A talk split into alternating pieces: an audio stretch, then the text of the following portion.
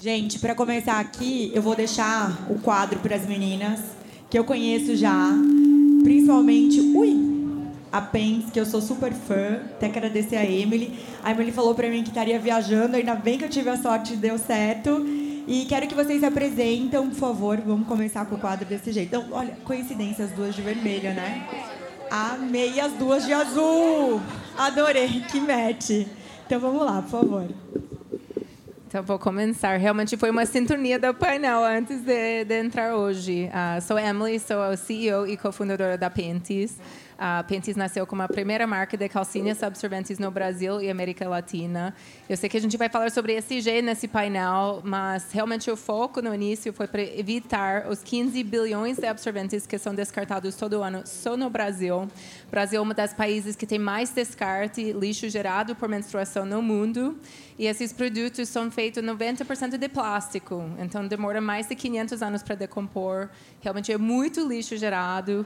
E, e do outro lado, claro, para quem aqui já conhece Pente já usa já, já usa um produto, tem alguns usuários aqui. Uh, é muito mais confortável também. Então não só não tem só esse lado ambiental, mas também esse lado até de saúde, conforto, dignidade. A gente tem muitos projetos também focados em pobreza menstrual no Brasil. Então vou contar um pouco mais sobre esses projetos daqui a pouco, mas muito obrigada.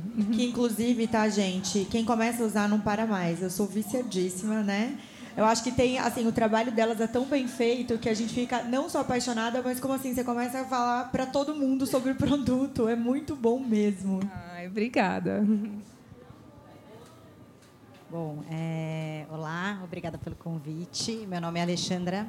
É, eu sou CMO e Head de ESG no C6 Bank. Então, eu estou aqui para falar como a gente montou o banco muito em cima dos pilares do ESG então, eu vim falar um pouquinho das, das nossas ações, contar um pouquinho do que a gente faz. Bom, boa tarde. Obrigada pelo convite. Eu sou Marina Cansado. É, acho que eu sempre quis que meu trabalho, de alguma forma, contribuísse para a gente resolver os desafios sociais e ambientais do Brasil. Então, há 15 anos eu venho trabalhando nessa agenda de impacto positivo, sustentabilidade, apoiando empresas na sua jornada, governos, mercado financeiro. Acho que uma das primeiras pessoas que começou a puxar essa bandeira de SG no Brasil, fiz o primeiro grande evento sobre SG é, antes da pandemia.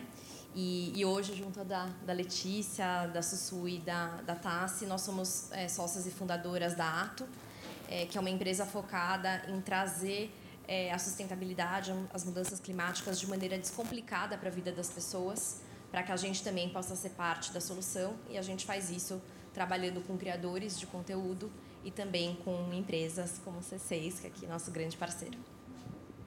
Obrigada pelo convite, uma honra estar aqui com vocês. É, meu nome é Letícia Veloso, sou sócia da Index, que é uma agência de comunicação que está há 27 anos no mercado. A gente começou lá atrás como uma assessoria de imprensa e nesses anos todos a gente veio se transformando para uma agência mais full service, né, com vários serviços, além da parte de relações públicas, eventos, parcerias, agenciamento de algumas influenciadoras. É, e a gente recentemente lançou a Ato, né, junto com a Má. A Tássia e a Sussu são minhas sócias.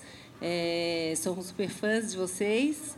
E, e, a, e, a, Ato, acho que a Mar já contou um pouquinho, mas só para complementar, eu acho que é um grande, uma grande realização de um sonho. Né? A Index, há alguns anos, já vem exercitando, já vinha né, exercitando boas práticas ESG dentro da empresa e também por meio de ações dos nossos clientes, mas eu acho que a Ato é uma concretização de um sonho que a gente, é, de, um, de uma plantinha que a gente plantou ali atrás, então a gente agora está colhendo.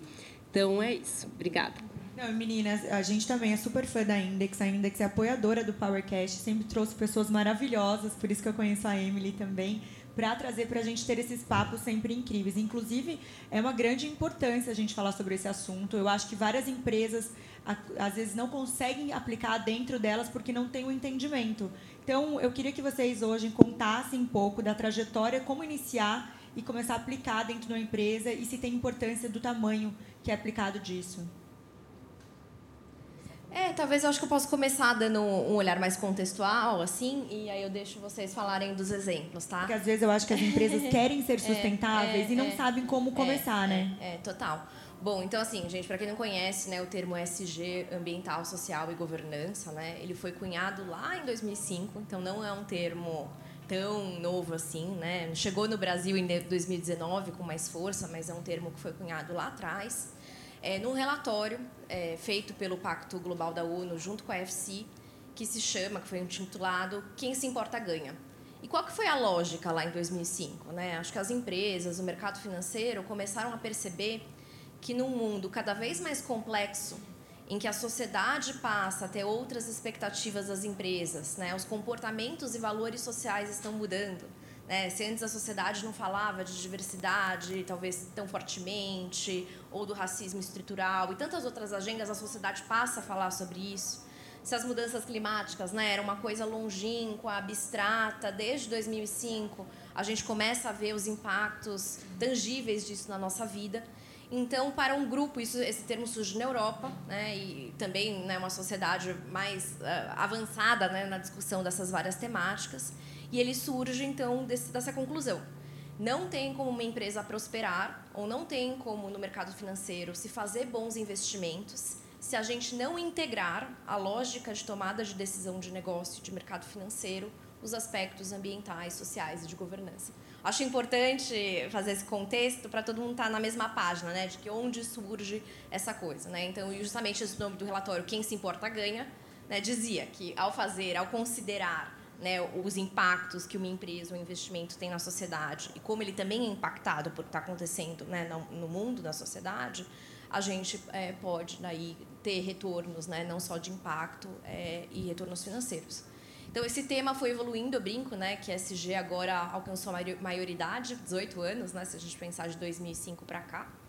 E no Brasil chega mais recentemente e chega de um jeito muito diferente da Europa, porque na Europa você teve um tempo para se desenvolverem os frameworks, para as empresas aprenderem uma com a outra. Porque não, não é simples, né? Como que você vai numa lógica de empresa mensurar qual o impacto climático e como aquilo afeta a sua cadeia produtiva. São um monte de novos conhecimentos, de novas ciências, de profissionais que muitas vezes fizeram administração, economia, finanças, que não foram formados para lidar com essas novas, esses novos temas que passaram né, é, a, a, ter que fazer parte da realidade dos negócios. Então, acho que a principal, hoje uma das maiores dificuldades do SG é isso, né? ter é, profissionais que se especializaram nessas várias temáticas que consigam aí, né, contribuir para a realidade do negócio. Mas o que eu estava falando é que daí no Brasil, né, é, a gente não teve esses 18 anos de avanço. Essa agenda chegou muito forte em 2019, muito acelerada na pandemia, e aí ela rapidamente se massificou. E qualquer coisa, quando se massifica, perde a profundidade e passa a ser mais um checklist. Então, a gente viveu agora uns, uns 3, 4 anos em todas as empresas, de repente, nossa, o investidor está me perguntando sobre SG, o cliente está me perguntando para SG, a assessoria de imprensa está me perguntando sobre SG. Então, começou a fazer o que dava, né? E muitas vezes esse pautado né, no que os outros estão fazendo, ou qual que é esse checklist de, me, de melhores práticas, etc. Eu acho que agora a gente está indo para um outro nível de que é que só ser um checklist não vai adicionar valor para as empresas só um checklist é legal para fora, para o marketing, etc., mas não vai gerar as transformações que a gente precisa como sociedade. Então, agora acho que a gente está indo para um momento talvez de maior maturidade, de entender que são questões complexas, de entender que sim, muitas vezes vão ter custos e trade-offs implicados, que precisa investir em time, que precisa ter tempo para algumas coisas, para colher os frutos de algumas coisas. Então, acho que é esse o contexto que a gente estava, dar elas, ela, deixá-las darem exemplos de coisas práticas, mas eu queria só fazer esse, esse recap, assim, para a gente entender de onde, como isso chega né, e onde a gente está nessa agenda. Bom, é, o C6 Bank tem... A gente começou a montar o banco há cinco anos atrás, então é muito novo. A gente lançou há quatro anos, né? E, enfim, eu estou lá desde o comecinho, desde a criação da marca e desde a criação também da área de SG né, que no começo a gente chamava de, de impacto positivo, é, a gente montou o banco nesses pilares. Né? Então, é, alguns exemplos que eu posso dar, assim, quando a gente foi montar nosso escritório na 9 de julho, a gente queria ter um escritório sustentável, né? É, e, e, qual que é o impacto da empresa, né? Eu acho que sempre tem o ganha-ganha. Tudo que você faz de sustentabilidade, você tem um retorno. Então, assim, a gente certificou com, com o selo LEED, é, todos os nossos escritórios. E o que, que gera isso? Gera é, economia de água, de energia. Né? A gente faz uma melhor gestão dos nossos resíduos, o ambiente fica mais agradável para trabalhar, então as pessoas vão mais engajadas, né? É, uma outra coisa que a gente está fazendo aqui agora, né? A gente, a gente começa a ir atrás das coisas que estão acontecendo e, e, e estudar o que, que, o que, o que dá o match, né, com a, com a, com a nossa empresa. Então agora o que, que a gente está fazendo? A gente está trocando toda a energia é, dos nossos escritórios para o mercado livre, né? Então eles trabalham com energia limpa, então energia eólica, solar, é, então, e a gente vai ter uma economia aí de 30% nos nossos custos só para gente, só de ir para uma energia mais sustentável. Então, eu acho que a gente consegue fazer é, é, muita coisa, né? Pensa, acho que para a empresa ter longevidade, né? O, S, o SG tem que estar presente. É, então, eu acho que sim, principalmente quando você vai ficando maior, né? A governança, por exemplo, a gente é banco e a gente é regulado pelo Banco Central. Então você precisa ter muita regra, muito procedimento, né? Então você, que, que, quais são os, os, ganhos disso, né? Você tem menos é, fraude, você tem mais transparência, é, você consegue ter, tomar decisões de, de investimento é, mais assertivas. Então, é, na parte social, né? A gente trabalha desde o comecinho também. O que a gente procura fazer? Algo que tivesse sinergia com a gente. Então, a gente trabalha com educação financeira, né? Desde o começo. Então, o que, que, reflete? Né? A gente trabalha em vários públicos, faz expedições, fizemos para a Amazônia. É, é, acho que o, volta para a gente as pessoas não terem inadimplência, né? aprenderem a trabalhar com o dinheiro de uma maneira mais sustentável. Então, acho que é um pouquinho do que a gente faz nessa parte. Muito legal. Um, eu acho que na Pentes a gente tem uma situação muito especial, porque acho muito raro você ver um produto que uma empresa tem um produto que diretamente cria impacto ambiental e social. Acho que a maioria das empresas estão tentando fazer menos mal. Sustentabilidade é fazer menos mal no mundo, não? Então a gente, Duda e eu, minha sócia, eu acho, quando lançou a marca, já entendeu a responsabilidade de ter uma marca, uma empresa que tem esse impacto embutido no no modelo de negócio da empresa. E uma coisa que eu falo muito, que é uma mindset mesmo, é que é um pouco tabu, mas não existe uma empresa 100% sustentável, não existe um produto sustentável, só tem produtos mais sustentáveis. Então, uh, isso é uma coisa muito importante, porque, claro que nosso produto evite muito lixo no mercado, mas a gente começou ouvindo muito de clientes perguntando: ah, mas seu produto, o produto é sustentável, o que, é feito? E a gente começou realmente a estudar isso e falar: gente, a verdade é, a sustentabilidade é um compromisso como empresa de ter transparência para o mercado e ter uma jornada sem fim de melhoras. Então, tanto ao lado ambiental e tanto ao lado social. Então, a gente vê sustentabilidade muito dessa forma, que é uma jornada, é um compromisso, sem fim mesmo. Tipo, hoje estamos aqui, mas amanhã a gente tem que ter objetivos, tem que ter metas para ser melhor em tudo. Então, desde o lançamento, a gente, por exemplo, trocou uh, todos os nossos tecidos para tecidos biodegradáveis, uma tecnologia brasileira. Uh, a gente depois começou a estudar o ciclo de vida do nosso produto e foi a primeira marca de moda no Brasil para lançar etiquetas de carbono, que faz uma contagem da emissão de carbono do nosso produto e a gente faz compensação de 100% do nosso portfólio. Mas para a gente não é tanto a carbon neutro que é o objetivo, realmente é a transparência que é importante, tanto para a gente, para saber como você pode melhorar uma coisa como empresa se você não tem os dados, se você não tem esse autoconhecimento como marca. Então isso para a gente foi muito importante e até isso foi levou vários insights para novos produtos com essa informação. Então, por exemplo, a emissão de lavagem do produto, a gente faz compensação também do uso e descarte do produto. Mas a lavagem, esse sabão para lavar roupa normal é muito muito química, é muito ruim para o ambiente. E a gente lançou uma sabão com base em uh, de coco, sabão de coco, mas também que tem enzimas que ajudam para tirar o sangue do forro do nosso produto, então até mais funcional e reduz mais de 80% da emissão de carbono nessa etapa de uso. Então, só um exemplo que também nosso CD que fica em Sorocaba, a gente trocou tudo para energia solar. Um, e, e ao lado social, um, que eu trabalhei anos na área farmacêutica, eu acredito muito que a saúde é um supermercado de inovação, tecnologia, mas também é um direito humano. E como fabricante de produtos menstruais para a saúde, a gente tem que fazer parte de levar mais acessibilidade ao produto, seja com doação, seja com produtos mais baratos mesmo, uh, para conseguir chegar a mais pessoas. Então, a gente tem esse objetivo de ser uma marca democratizada para o mercado, porque sem isso a gente não vai conseguir escalar nosso impacto. Então, faz parte, até essa educação financeira é muito importante para a gente também, que o produto é mais barato quando você faz a contagem, mas uh, para mim sustentabilidade é totalmente um mindset. Uh, é realmente como você pensa e, e como você pensa em criar valor para o mercado, não só valor financeiro, mas valor em, em todos os sentidos mesmo. Eu até quero fazer o um adendo. Eu acho que essa parte da educação, é, das pessoas entenderem o que é, eu acho que faz muito mais sentido. Mas, obviamente, eu acho que é um trabalho né, de formiguinha vindo num país como o nosso, né, não só por ser grande, mas também pela informação. Eu sou de uma cidade interiorana, no Paraná, onde tem 60 mil habitantes, e desde que eu sou pequena tem a coleta de lixo, né, já diferenciada.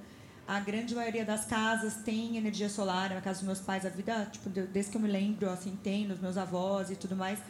A, a, a população é, é, cobrada de tentar fazer o melhor para a gente deixar para, né, na, na, exatamente, os nossos filhos, para os nossos então, eu acho que é uma coisa bem de consciência. Eu acho que numa cidade, quando é menor, você consegue ter né, uma noção e conseguir fazer um trabalho social que o seu vizinho, você chama a atenção dele, ó, oh, seu lixo não está certo e tudo mais. Mas é, para Emily, a Emily dá para notar que ela não é brasileira. Trouxe essa ideia com a Duda, assim, que eu acho que é transformadora. Eu como usuária também acho. E eu acho que o papel é a gente entender o que tem que ser feito e dar continuidade para ele, né? Desculpa, interromper aqui no meio Não, do flow. Adorei, adorei. Que é a sua, fiquei curiosa. É Marechal Cândido Rondon, entre Foz e Cascavel. E, inclusive, lá é propaganda, né? Eu falo para eles que eles têm que pagar uns royalties para mim. É água mineral potável lá também. E eles ganham, sempre está entre os três melhores lugares do Paraná para se viver. Então, é, a sociedade também faz a busca de, de é, as pessoas fazerem melhor, né? Então, eu acho que isso é uma busca social mesmo. Você fazer a diferença, ah, não está certo isso. A gente sabe, né? Quando você aprende, a gente sabe o que está certo e errado. Então isso é bom porque a gente acaba passando para as outras pessoas. Acho que só para complementar, contando um pouco da Index, né, que eu acho que é uma agência que veio aí nessa jornada entendendo como a gente poderia aderir a essas boas práticas sociais, ambientais, de governança, é, a gente, nesses 27 anos, acho que a gente sempre teve uma preocupação social, né, de apoiar, fazer trabalhos pro bono para ONGs, instituições, mas acho que a nossa a chave mudou no momento que a gente fez 20 anos em 2016, a gente passou por um programa de mentoria de chama Winning Woman, que a gente foi selecionada para esse programa para fazer um trabalho de mentoria de empreendedorismo feminino. E a partir dali a gente fez um trabalho de autoconhecimento, que é o que a Emily falou agora. Quão importante é você se conhecer como empresa, né? Entender seus valores, seu propósito, o que, que importa para a empresa e que legado você quer construir, que legado você quer deixar no mundo.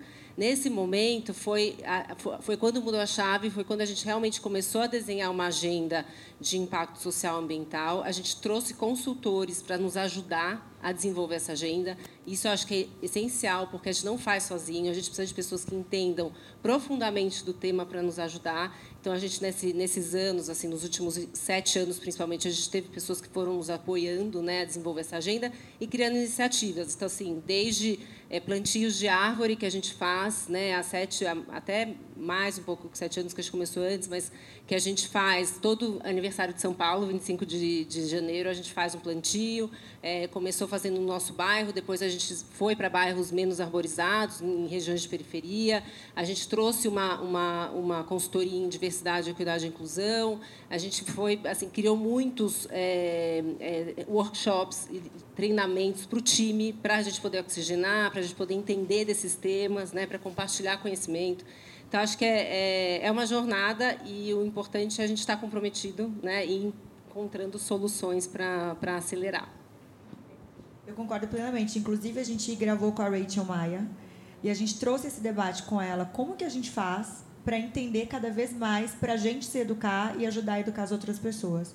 Até quero fazer um post com vocês sobre diversidade né, que acredito que vocês também entendem bastante do assunto, e como que a gente faz a inclusão nas empresas hoje, porque grande maioria das empresas que passam pelo Power, a gente faz essa pergunta, o que você faz na parte sustentável, o que você faz na parte da diversidade, da equidade também, que né, eu acho que é, é um assunto a ser debatido, como que as empresas hoje em dia estão sendo é, direcionadas a fazer, né? Porque eu acho que muita gente não entende como ela pode incluir dentro do negócio dela. Então, queria que vocês passassem isso também um pouquinho.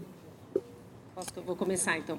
É, até porque eu já estava falando que a gente teve essa consultoria, né? A gente tem essa consultoria há alguns anos, já há quatro anos, que é o IDBR, que é o Instituto de Identidades do Brasil, liderado pela Luana Genot. A Luana Genot é uma das grandes vozes da diversidade e igualdade e, inclusão racial no Brasil. É, tudo começou quando a gente entendeu que a gente queria trazer mais diversidade para a Index, é, mas a gente entendeu que não, não bastava só contratar pessoas diversas. A gente precisava ter uma mudança de cultura corporativa. Como a gente vai receber essas pessoas na Index? Como que a gente vai acolher? Como a gente vai é, incluir essas pessoas realmente no nosso dia a dia?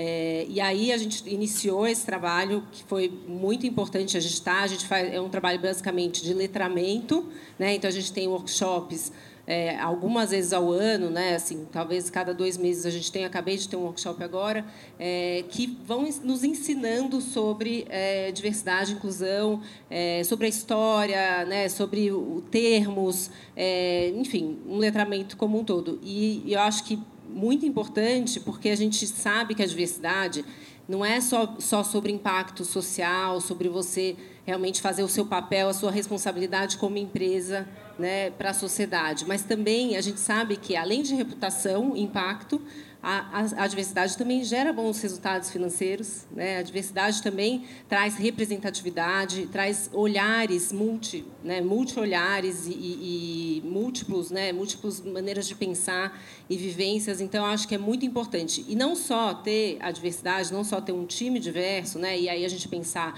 em raça, em gênero, em geração, né? inclusão de pessoas com, com deficiência, é, orientação sexual, né? são muitas frentes da diversidade, é, mas também letrar essas pessoas, porque não é porque a pessoa faz parte de um grupo minorizado que ela tem obrigação de entender sobre aquele tema.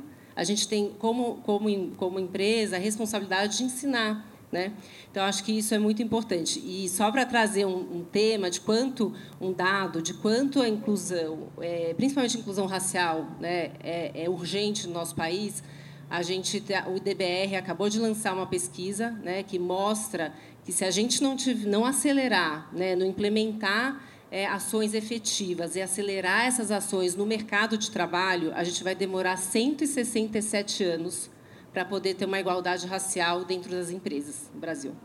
Né? Então, a gente é não tem mais tempo, a gente precisa realmente se comprometer e, e fazer ações afirmativas. Né? A própria Marcela Coelho, não sei se você conhece, passou maravilhosa a gente entrevistou ela no Rio de Janeiro e ela falou para a gente quebrar né, a bolha. Né? É, ela passou também as estatísticas e, e, são assustadoras as estatísticas, porque se a gente não faz a diferença, principalmente na parte na, social, é, são muitas gerações que ficam atrasadas. Até para a gente, né, gente? Para você conseguir um trabalho legal, para você se incluir, é muito difícil. Sim. Não, acho que concordo muito com o Lele, que é realmente é uma, um mindset cultural mesmo, não? E quando o Pensis lançou, a gente já teve um conceito muito diverso como marca. Eu acho que vocês vão lembrar, porque a Index foi parceiro da gente no lançamento também. E com todos os formatos de corpo, todos os tons de pele, a gente queria representar realmente mulheres reais, brasileiras. E eu lembro que tem alguns críticos de pessoas que veio para Duda e eu e perguntou, gente, será que vocês não têm orçamento para modelos bonitas? E a gente ficou, gente, não entendeu o propósito da nossa comunicação como marca. Verdade. Que a gente queria mostrar, tipo, realmente diversidade real do, da, o que é uma mulher no Brasil. É, isso para mim abriu um pouco os olhos como esse trabalho foi importante isso na comunicação da marca mas até em desenvolvimento de produto a gente gosta muito de fazer co-criação com a comunidade então isso é como os valores representam várias ações da empresa. Então, por exemplo, ah, alguém pergunta, um, a gente recebe muitos comentários nas redes sociais, tem uma comunidade bem ativa de, ah, sou um homem trans e não tenho uma calcinha da Pentes que eu consigo usar. E a gente começou a rastrear esse tipo de comentários. A gente lançou a primeira cueca absorvente para homens trans uh, no Brasil e Isso foi um dos lançamentos mais impactantes que a gente teve no mercado, porque mostra, claro que não é um mercado muito grande de homens trans que vão usar esse produto, mas a gente como marca falou para a gente vale fazer, investir, desenvolver, criar um produto. Que a gente co-criou com várias pessoas trans da nossa comunidade mesmo, para conseguir levar uma qualidade de vida maior, um impacto grande até para uma proporção pequeno do mercado. Então, para a gente, isso realmente é, foi. A gente já fez várias vezes, até como produto também para pessoas que têm deficiência física. Então, a gente tem esse olhar também de inclusão, inovação e desenvolvimento de produtos também. Então, são alguns exemplos aqui, mas para a gente é muito importante esse, esse tema. Bom, eu. Oi. Bom, eu concordo com a Lelê, é, com a Emily. É, lá no banco também a gente começou, desde o comecinho a gente já já vem pensando nisso, né? Mais que diversidade, na inclusão, né, das pessoas poderem se sentir, né? É, a Dani que está aqui comigo, que, que é responsável pela parte social e diversidade, ela, ela, ela tem uma frase que eu que eu gosto, né? Que eu acho que é, é diversidade é chamar para festa, inclusão é chamar para dançar, né? Então, lá no banco, a gente, a gente pensa isso, então a gente, é, a gente tenta conhecer cada vez mais o nosso público interno. A gente, tem um, a gente faz um censo de inclusão e diversidade no banco a cada dois anos, é, onde a gente procura conhecer é, os grupos minorizados e aí a gente vê quais ações a gente precisa para eles se sentirem cada vez mais inclusos, né? E a gente também tem, a gente criou faz uns dois anos é, um, quatro grupos de afinidade no banco, são mais de 180 pessoas, então é, é bastante gente. É, a gente tem o grupo LGBT, LGBTQIA+, o grupo étnico, étnico racial, o de gênero e de pessoa, pessoas com deficiência. É, e eles ajudam a gente com tudo, em todo o planejamento dos produtos, serviços, a gente chama ele. Então, por exemplo, a gente tem é, a gente lançou um produto alguns anos atrás, um cartão de crédito que se chama Rainbow, que é que representa todas as nossas iniciativas é, é, LGBTQIA+. Assim, então, o grupo de afinidade ajudou a gente a montar o, o, produto. Eles leram todos os guidelines. Eles nos ajudaram com a divulgação. Então, assim, eles são bem presentes, né? Em, e, enfim, em tudo que o, em tudo que a gente faz lá. A gente também foi o primeiro banco no Brasil, acho que foi, no, não sei se no mundo no Brasil, mas a, a você poder escolher o nome que você quer no, no cartão e no app. Né? E, e aí, com isso, a gente está com um projeto lindo agora, que é de retificação do RG, né? o, o orgulho do RG, é, onde a gente, é, como é, é, é, custoso, né? é caro você mudar seu nome, então a gente está ajudando esse ano 30 pessoas, a ideia é mais 40 pessoas no ano que vem. É, a gente também trabalha muito com letramento, né, que nem a, a, a Lele falou. É, acho que para as pessoas poderem é, é, é, cada vez mais se entenderem, se comunicarem melhor, a gente faz CNV, é, enfim, a gente acho que é uma coisa que está bem, tá, tá, bem dentro do, né, lá do banco, né? E eu acho que deixa as pessoas mais felizes de trabalharem, né? Acho que engaja. E eu acho que engaja a sociedade também. Então a gente apoia muitos projetos, né? Uma das formas da gente é, ajudar também é apoiando projetos é, que tocam, no, tocam, enfim, nesses quatro, nossos quatro principais pilares, né? Acho que é, acho que é isso. a gente faz bastante coisa. É bastante tá coisa. Assim, tem mais ainda. É. Eu trago a Dani para falar de tudo. Não, a jornada sem fim, né? Exatamente. Até vou abrir para pergunta, se alguém tiver alguma pergunta. Adorei, ó. Vão vocês dois. Pode começar, por favor. Olá, meu nome é Jennifer, sou do povo do Pinambá de Olivença, do sul da Bahia. Né? Estávamos ali quando tudo começou e, e ESG é nada mais para mim do que a cultura que minha avó passou, né? De cuidar do meio ambiente, sempre estar aí antenada e escutando. Eu fui criada ouvindo os passos do colocando o ouvido no chão. Até os 11 anos, o meu brinquedo era matar cobra, porque senão ela se entrava dentro de casa. Então, eu vivi na minha cultura a vida toda. E eu me preocupo muito com o meio ambiente, porque quando eu ficar mais velha, eu quero poder voltar para minha aldeia para conviver com os meus. Mas eu sei que se todos não se abraçarem nessa causa, eu posso não ter a minha aldeia para voltar com o meio ambiente onde eu tomava banho nua no rio. Então eu estou vendo vocês todas muito, muito é, propostas nessa mudança e nessa conservação. Mas falando de povos indígenas, que nós sempre praticamos tudo em relação ao meio ambiente, mas sem nome de ESG ou de sustentabilidade, e sim de cultura e de respeito à Mãe Terra. Como vocês veem os povos indígenas com vocês? E, e eu queria também dar uma sugestão. A gente não, não estuda o que a gente faz, a gente faz e entende o que ela precisa. Dá para conciliar a nossa cultura, o nosso entendimento de sustentabilidade, meio ambiente, com as marcas que têm outros nomes e outras, outras nomenclaturas que às vezes não chegam na aldeia para a gente? Eu posso, posso começar. Aqui, muito obrigada pelo seu comentário. E eu acabei de voltar do território Xingu essa semana, na verdade. Então, fisicamente estou aqui, mas mentalmente ainda está nessa transição, porque eu entendo que realmente é um, é um mindset que todo mundo precisa, não? Até a tema desse encontro da UN Global Compact, o Pacto Global, é o futuro ancestral. E, esse ano a Pentis aprofundou muito nosso trabalho com grupos indígenas de mulheres. Uh, essa semana passada foi o encontro das lideranças femininas do Xingu. Então, nós temos 16 povos que a gente foi lá. A gente fez uma doação também da Pentis. E, mas, para mim, até nosso maior desafio como marca é fazer educação para o mercado. Até depois da pandemia, eu sinto que a gente teve uma evolução, porque as pessoas começaram a entender a conexão de nossa saúde saúde da planeta, que é realmente a mesma coisa. Então, eu acho isso uma coisa que a visão indígena já nasce com isso, como você falou, está nas raízes de vocês, e o mundo precisa desse olhar, essa visão. Então, até por isso eu fui lá, tipo, nem, nem só mandei produto, gente, eu falei, eu quero ir lá, porque eu quero fazer parte do diálogo, eu quero eh, aprender também como pessoa, como profissional. Então, estou muito feliz realmente com, com seus pontos aqui. Eu fiquei muito emocionada também com a doação lá, porque as mulheres amavam os produtos. Eu nunca vi tantas mulheres loucas para pentes, tipo, de verdade. E até mulheres de 70 anos vindo para mim falando, tipo, para elas foi óbvio.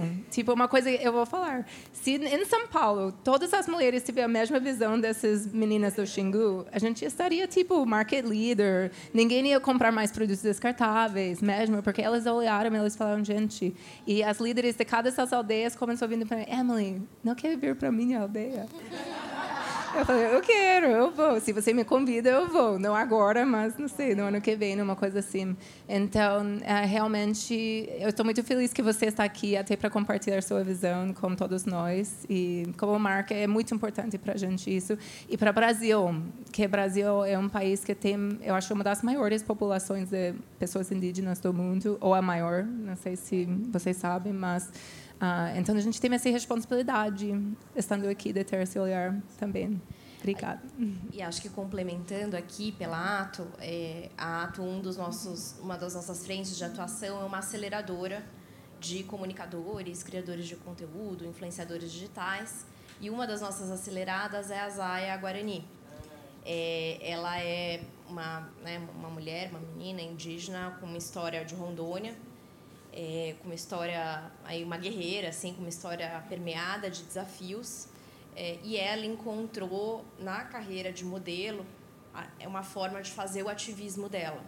Hoje ela é a primeira modelo vinda, nascida, né, indígena, nascida na Amazônia, e que tem usado esse espaço das fotos da, da passarela é, para justamente trazer atenção a cultura, a ancestralidade, as causas. E a gente está né, super feliz porque esse final de semana, inclusive passado, ela ganhou o prêmio latino-americano de influenciadora do ano.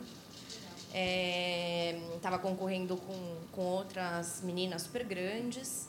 E, e acho que um, tem um grande, é um grande simbolismo, né? Isso, assim. Então, de fato, a gente é, é, e acho que muito muito legal dela é não só não é, é só sobre ela é sobre ela abrir espaço para trazer outras né mulheres e outros representantes né, dos povos indígenas para esse diálogo é, mais global, assim. Então, é, é, a gente está muito feliz de estar, tá, de alguma forma, apoiando, né, a também abrir esses espaços com as nossas conexões, né, no mundo empresarial, com as marcas, no mundo da moda, do lifestyle, né? Eu acho que só para explicar um pouquinho como fu funciona na prática essa aceleradora, né, é um trabalho de um programa de mentoria gratuito, né, que a gente é, agora a gente está testando, então a gente tem duas aceleradas, né, que a Ato acabou de começar, mas a ideia é como a gente apoia, no caso do Azaia, né, é, para amplificar ainda mais a voz potente que ela tem, né, com, com um trabalho de pensando em estratégia de comunicação, estratégia de, de influência digital, é, enfim, parcerias com marcas, parcerias, enfim, com, com veículos de comunicação, né, então é, tem sido um grande aprendizado, assim, porque é, é uma troca muito grande. A gente está aprendendo muito com ela, obviamente, nesses encontros que a gente tem, né, de troca de informação, e tal. E sem dúvida, essa inteligência ancestral é essencial para que a gente consiga fazer a diferença e avançar, né, nesses desafios climáticos e sociais que a gente tem aí no mundo. Então, e acho que um último comentário, né? Estamos nos preparando como país para uma COP que vai acontecer em Belém, né, em 2025. Então, acho que a gente tem dois anos de muito trabalho. Né? Ano que vem, Brasil é presidente do G20 também, então vai ter uma comunidade né, internacional muito importante aqui no país. Então, acho que são dois anos que a gente precisa ter muita troca para conseguir né, chegar numa COP na Amazônia com os povos originários dali, né, de fato representados e, e, e colocando né, toda essa sua sabedoria né, nas soluções para a região. É, a gente fala muito né, de acabar com o desmatamento na Amazônia, etc., e falar pouco das pessoas que ali vivem e quais são as soluções né, que a gente vai juntos em colaboração né, ter que desenvolver para que, a, gente tenha um modelo de desenvolvimento socioeconômico que fortaleça né, e use o melhor de quem está na região. É.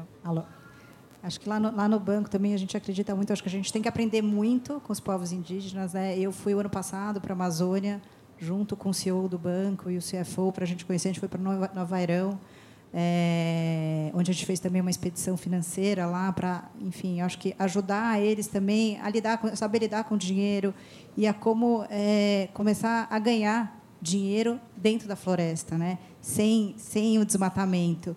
Então a gente está num processo é, é grande de, de, conhecimento, ver como que a gente pode ajudar. A gente já foi, já fez duas expedições é, para a Amazônia. Agora a gente quer conhecer os outros biomas também, é, porque eu acho, acho importante. A gente, eu acho que essa, essa, esse projeto das meninas de terem pessoas é, para falarem né, com propriedade, para a gente é importante como marca, porque a gente, a gente não sabe tudo, né? A gente só precisa, a gente só aprende com as outras pessoas. Então é, eu assim uma super fã do, do projeto das, das meninas, porque eu preciso de pessoas que falem desses assuntos com propriedade é, lá no banco.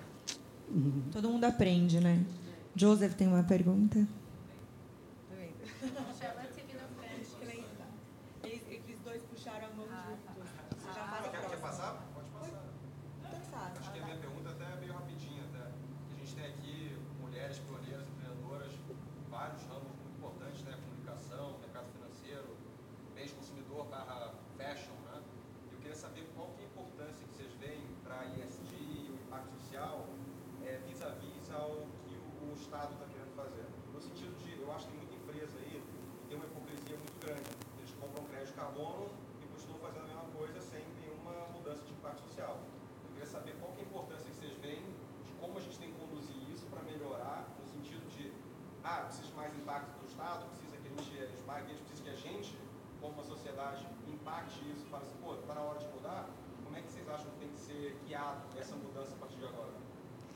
Bom, a gente, eu, eu, a, gente, a gente lá no banco, o que a gente tem feito? Né? A gente é, compra os créditos de carbono, mas a gente aderiu ao Net Zero. Então, a gente tem um compromisso de reduzir o carbono nos próximos anos. Né? A gente tem é, é, se mobilizado, né? acho que todas as ações, até que eu falei aqui, de mercado de, de energia livre, é, o, o celulite, é, a gente hoje tem um, um, a gente tem um extrato de carbono é, que é uma calculadora dentro do nosso app, que você calcula, né, que ajuda as pessoas a calcularem o quanto de emissão de carbono elas têm, e se elas quiserem elas podem compensar também. É, mas eu acho que a gente tem que conscientizar, conscientização de como que a gente, é, do que, que a gente faz no nosso no nosso dia a dia, né? Eu acho que as empresas elas ainda acho que não, não conhecem. Eu acho que assim que elas começarem a conhecer, a gente divulgar, a gente falar, ter gente falando do assunto, elas vão aderir, porque é bom para é bom o planeta e é e é bom para as empresas, para elas serem, né, terem longevidade. Sim, acho que complementando, né? Nós temos, estamos aí há seis anos de 2030, ano que a gente deveria reduzir as nossas emissões, né, pela metade, para limitar o aumento de temperatura e os vários efeitos que a gente já está sentindo, né? Mudanças climáticas, acho que esse ano ficou claro que não é lá, lá no futuro, está aqui entre nós. E dado né, o tamanho do desafio, talvez o maior desafio que a humanidade né, é, é, enfrentou, é, que vai exigir profundas transformações em todos os setores da economia e na nossa forma de viver, a gente precisa dos governos, que têm seu papel, inclusive como reguladores, porque não são todas as empresas que vão agir no tempo que a gente precisa por convicção tem empresas que, se não for a regulação, não, não vão né, avançar. Então, a gente precisa dos governos, a gente precisa das empresas e a gente precisa de nós, pessoas, né, também sinalizando que a gente quer um produto mais sustentável, que a gente está disposto a, né, muitas vezes, a repensar algum hábito, que a gente é, valoriza aquilo, né, porque também acho que a dor de muitas empresas e marcas é que ela faz um projeto, um produto super legal, só que não tem uma base, uma massa crítica de clientes, consumidores, de fato valorizando aquilo e fica difícil sustentar internamente, né? Porque as empresas aí têm né, todos os seus desafios, estrutura de incentivos, são sempre né, escolhas de alocação de recurso. Então, acho que a gente precisa de todo mundo e, e acho que as empresas brasileiras estão né, é, tateando, começando a avançar né, com mais velocidade. E acho que é, e aí eu acho que a gente também tem que ficar atento que o que é importante, é, que não são as mesmas coisas que são importantes para todos os setores. Então, num setor de mineração, por exemplo, a questão chave é o impacto físico-ambiental. Então, os tipos de projeto que tem materialidade, que tem que ser prioridade para aquele tipo de negócio, é diferente de uma empresa de varejo, que talvez o seu maior impacto está ali na relação com os fornecedores, com os colaboradores, com a energia das lojas, né? Então, acho que a gente também vai ter que se letrando, né? Para a gente também não olhar as ações de, das empresas e compará-las sem levar em consideração que elas muitas vezes estão em setores diferentes. E só para finalizar a questão da, do, do crédito carbono, fui CEO de uma empresa de crédito carbono. Então, é, eu acho que a gente está num começo né, de uma jornada de descarbonização das empresas. Então, todas as empresas, governos, nós, vamos ter que reduzir as nossas emissões para a gente chegar no estilo de vida próximo de emissões zero.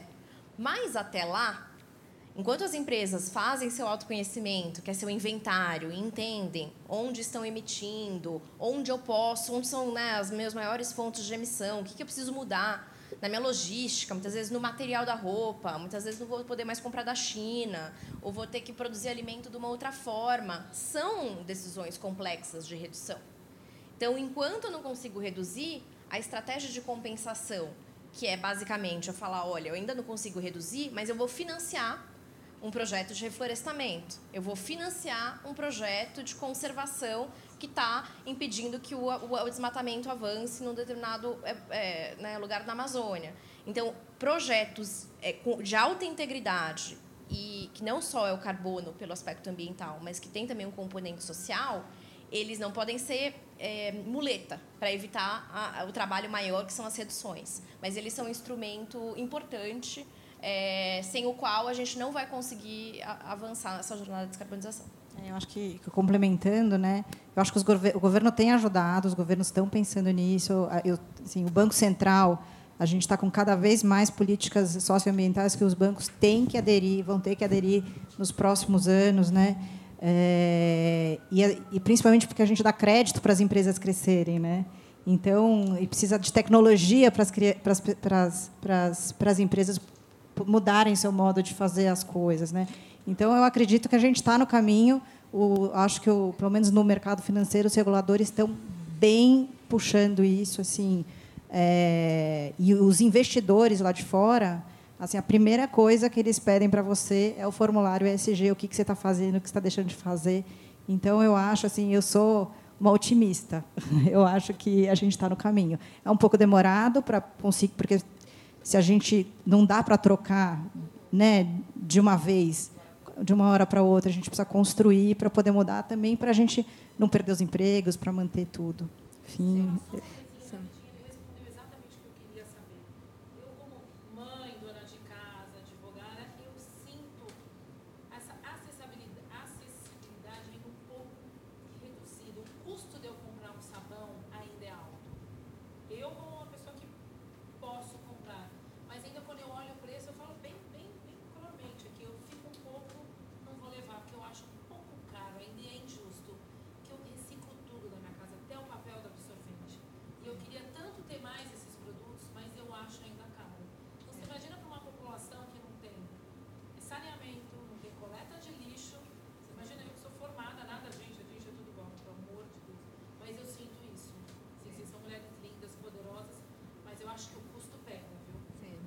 Não, isso é uma coisa que a gente trabalha bastante. Não? Se você faz o cálculo, porque nosso produto dura tipo 100, mais de 100 lavagens, realmente fica mais barato do que produtos descartáveis.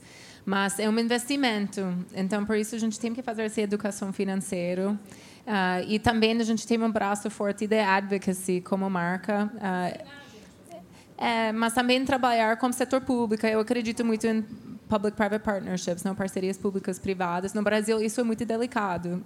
Estou aprendendo isso. Mas uh, esse ano, esse ano a gente lançou realmente um business plan, tipo um plano de negócios para o Brasil acabar com a pobreza menstrual até 2030.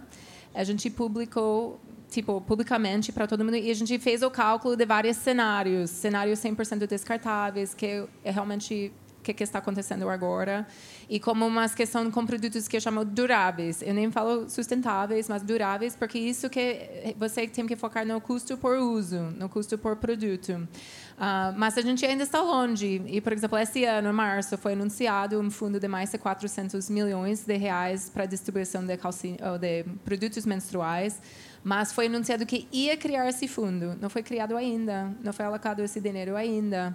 Então, como marca, eu acho que a gente tem essa uh, visão de cobrar, de fazer de, como que a gente pode ajudar.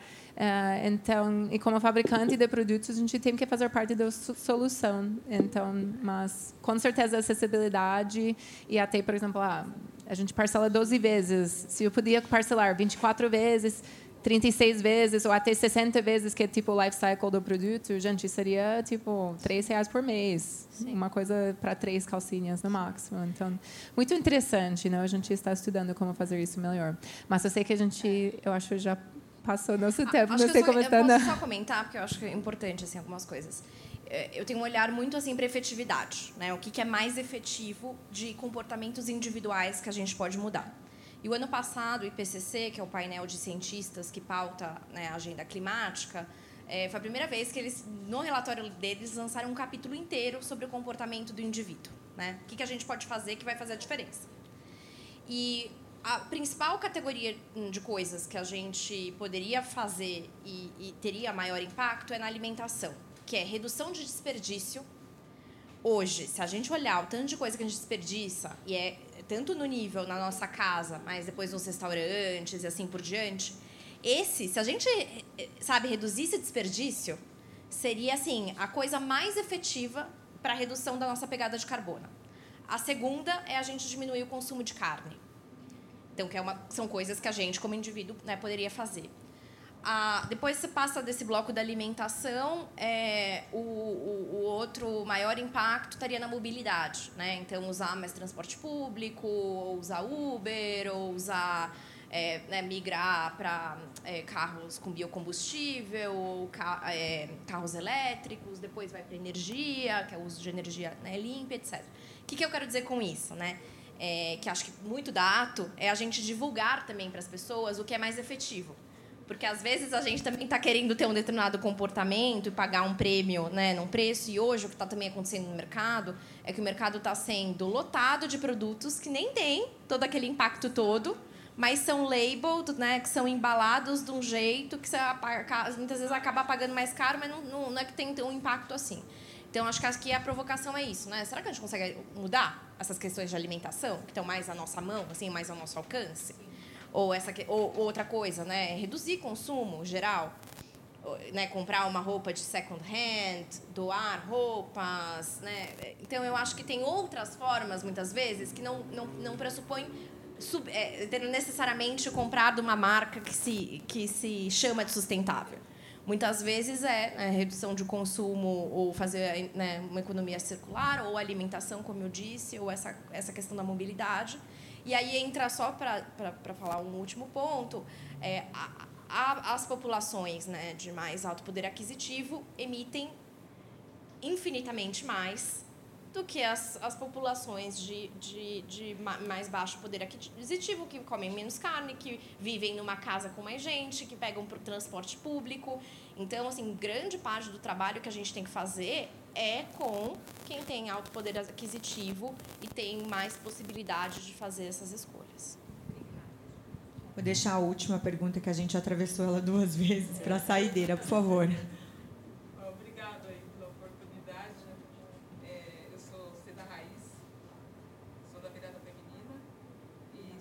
Obrigada por estar aqui.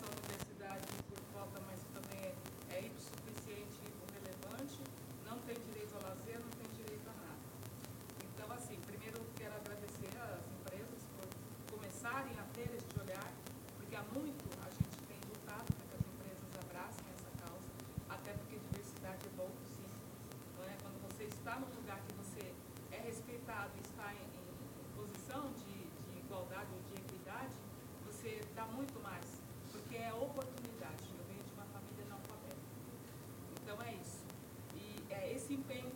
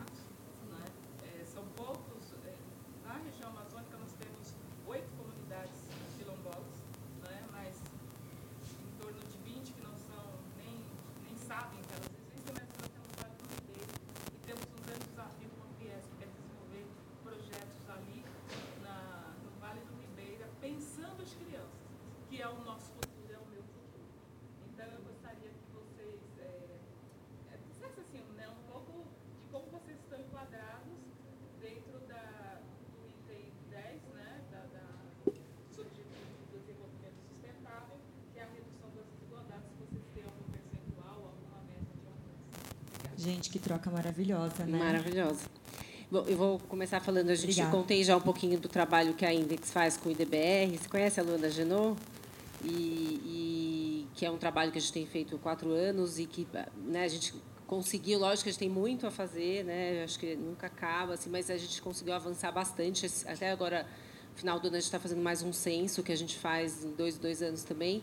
É, e, e, acho que uma das, das é, do trabalho que a gente faz de, lá dentro é abrir vagas afirmativas, né? Então são vagas destinadas a pessoas pretas e pardas, né? E, e, isso eu acho que é super importante, porque isso eu acho que é equidade também faz parte, né? Você dá oportunidade para as pessoas que tiveram um desafio maior, né, para ter essas oportunidades da vida. Então, acho que isso é, um, é um, uma das iniciativas que a gente tem lá dentro de abrir vagas afirmativas. A gente tem uma meta até 2025 para alcançar 30% né, de pessoas pretas e pardas é, é, dentro da Index.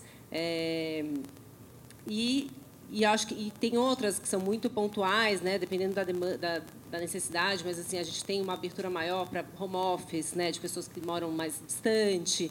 Hoje a gente só tem dois dias de home office né, no escritório, outros dias são presencial. Então, a gente tem essa flexibilidade para entender né, os desafios aí que as pessoas estão enfrentando e, e poder colaborar de alguma maneira.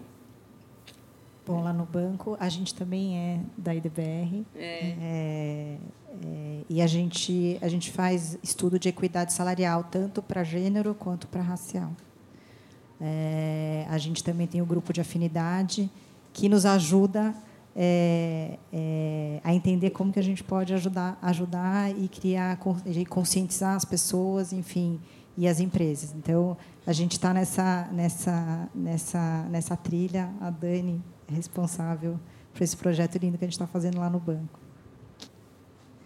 Eu acho só para complementar, um, claro que todos esses valores a gente mostra fora, a gente também tem que mostrar isso por dentro da equipe. Então, para a gente é muito importante que a gente tenha processos de contratação que está considerando diversidade no processo.